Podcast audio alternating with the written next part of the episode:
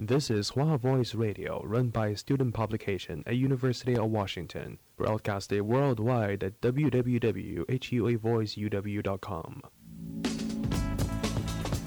服务校园生活，引领多元时尚。引领多元时尚。这里是华盛顿大学，华大华生。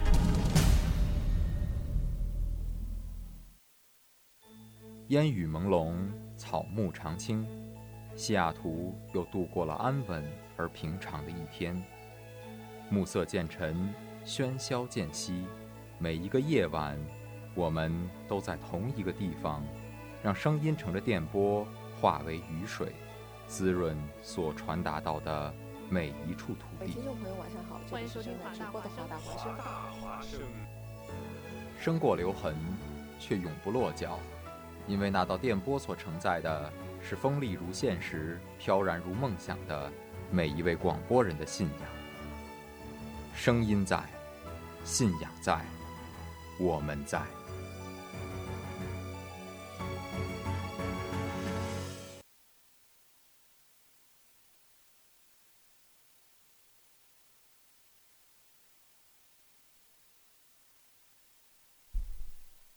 大家好。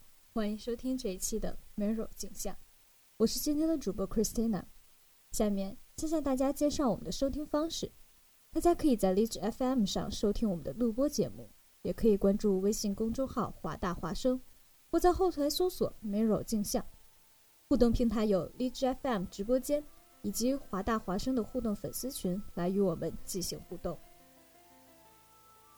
下面就来开始今天的节目。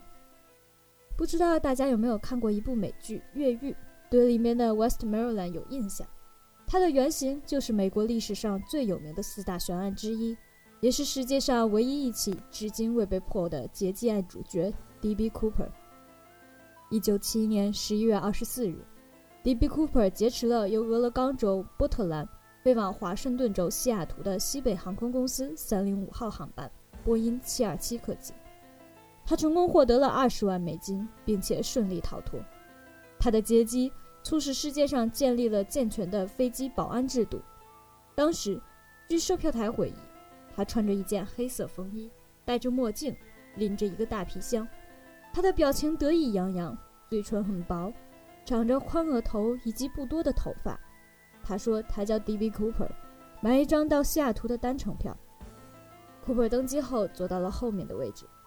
起飞后没多久，他把一个信封递给空姐。空姐起先以为这是个乘客想搭讪套近乎，就把信纸塞起来了，并没有马上看。疑惑不解的空姐走到厨房，她看了那纸条，是打印的，全部用字母大写，上面写着：“我的手提包里面有一枚炸弹，如果有必要的话，我会用到它。这架飞机已经被我劫持了。”随后。为了避免他日后成为一个重要的物证，这名男子要毁了这个纸条。这位有经验的空姐并未惊慌，在报告机长后，她在那个男子的身边坐下，要求亲眼看一眼炸弹。男子平静地打开手提包，包里面整齐地码放着六根红色的棒子，圆柱体的末端连着电线，旁边是一个圆柱形的电池。毫无疑问，如果这些东西真的是炸弹，则爆炸威力绝对足以造成可怕的后果。在一九七一年之前，美国的国内航班是没有安检和身份核查设施的，所以乘客携带武器登机并不会被发现。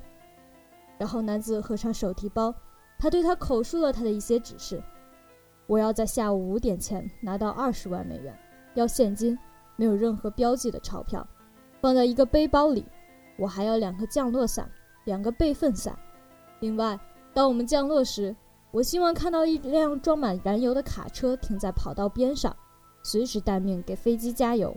如果有人想要耍花招，我就会引爆炸弹。联邦调查局的特工为了乘客安全，答应了库珀的要求，但是他们在准备现金的时候做了手脚，将纸币全用二十美元的面额用皮筋捆好，所以这二十万美元重达十多公斤。FBI 甚至将这一万纸币的货币编码一一记了下来。三零五次航班在机场上盘旋了近两个多小时。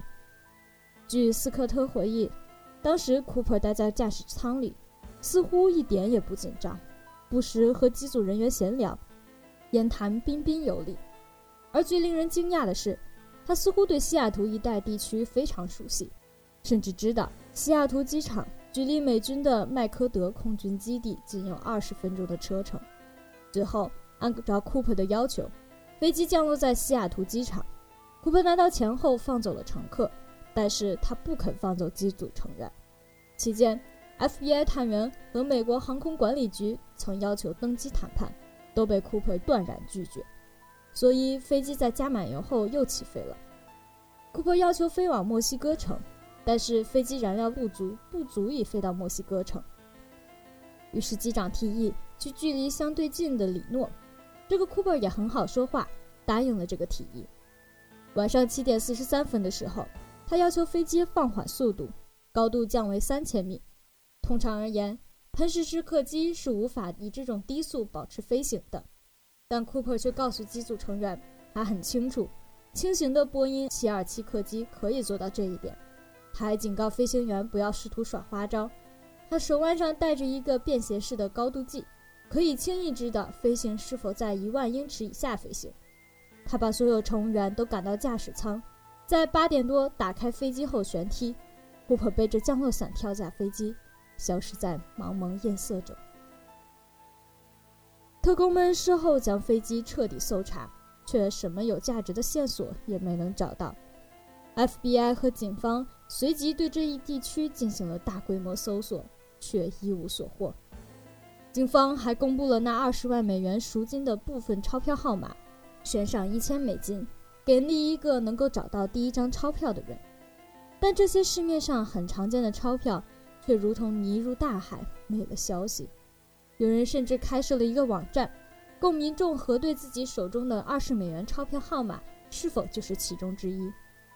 航空专家们也开始估算库珀的降落位置。飞机当时处于自动驾驶状态，路线很容易确定。由于当时有西风，搜查范围扩大至七十五平方公里。联邦调查局出动了三四十名特工，甚至还有几支军队出来协助搜查。然而几个星期过去，人们一无所获。警方将库珀定为重犯。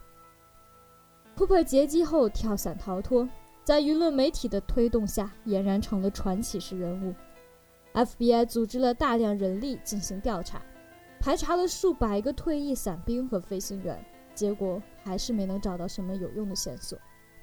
此后的十年里，调查了上千个嫌疑人，仍旧没能找到此人。1980年，一个男孩在哥伦比亚河岸的淤泥里。发现了残损的二十美元金额钞票，经过联邦调查局的比对，这些钱就是库珀当时带走赎金的一部分。但是这些钱是当年联邦特工搜索范围外找到的。经过科学家的研究，这些钱是被河水冲上岸并且慢慢腐烂的。而且当年绑钱币的皮筋在水中三个月会腐烂，而成捆的钱被发现时并非散开。由此，人们开始怀疑。库珀可能在跳机的当晚就已经丧生了。当年给库珀准备降落伞的人证明，罪犯选择的是使用不怎么方便的 NB8 降落伞，而且当天晚上寒风刺骨，风雨交加，但携带一个十多公斤的钱袋，这对跳伞造成极大的干扰。